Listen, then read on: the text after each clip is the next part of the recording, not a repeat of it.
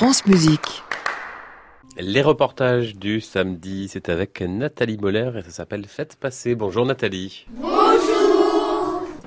Vous n'êtes pas seule ce matin. Euh, non, je ne suis pas seule. Je suis avec les élèves d'une classe de CE2, une classe de l'école élémentaire Anatole France, située à Sarcelles, dans le département du Val d'Oise. Cette classe, elle est un peu particulière puisqu'il s'agit d'une classe orchestre. Chaque enfant apprend à jouer d'un instrument.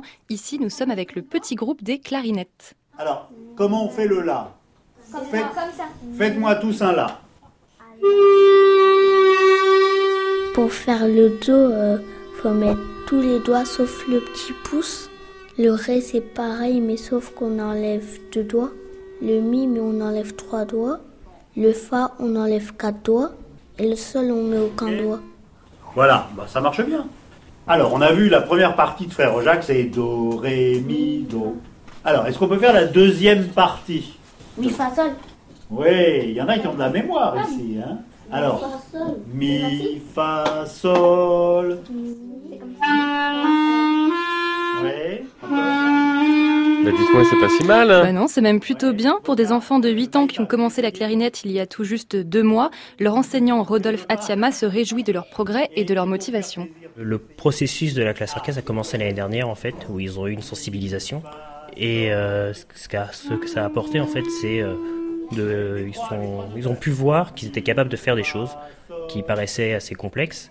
Et euh, ça leur a permis d'acquérir une confiance en eux qui, euh, qu'ils n'avaient pas en fait. De- des élèves qui sont qui peuvent se retrouver en difficulté, se retrouvent très à l'aise avec des instruments, chose qui moi-même m'a étonné en fait en les observant.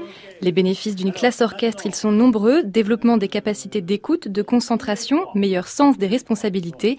Côté musicien aussi, on en ressort gagnant. Olivier Voise est directeur du conservatoire de Sarcelles et clarinettiste intervenant à l'école Anatole France. ça oblige chaque instrumentiste à, à remettre ses méthodes d'enseignement en question en se disant attention, là, on a un défi extraordinaire à relever avec des gosses qui ne sont pas forcément volontaires, qui n'ont jamais entendu de musique à la maison, qui ne savent pas ce que c'est qu'un instrument, qui n'ont aucune idée comment ça peut fonctionner et l'investissement et la rigueur et le travail que ça demande, euh, malgré tout, on va apporter à ces enfants un plus dans leur enseignement et leur faire découvrir un monde euh, qu'ils n'auraient probablement pas découvert autrement. À Sarcelles, on est encore au tout début d'un projet qui va durer trois ans, mais d'autres dispositifs de classe orchestre sont déjà bien installés partout en France. Là, on entend par exemple une classe de la ville d'Evron. Les élèves interprètent un lead de Joseph Haydn à l'occasion du grand concert des 10 ans de l'association Orchestre à l'école. Orchestre à l'école qui est là pour accompagner la mise en place de ces classes orchestres, pour faire le lien entre établissements scolaires, municipalités et mécènes. Un exemple réussi de coopération et d'échange entre la sphère privée et la sphère publique, entre l'éducation nationale et les acteurs du milieu culturel. Bah, Ils sont très charmants, ces jeunes instrumentistes euh, en herbe. Nathalie Boller, euh, chronique Faites passer à retrouver sur francemusique.fr. À réécouter sur francemusique.fr.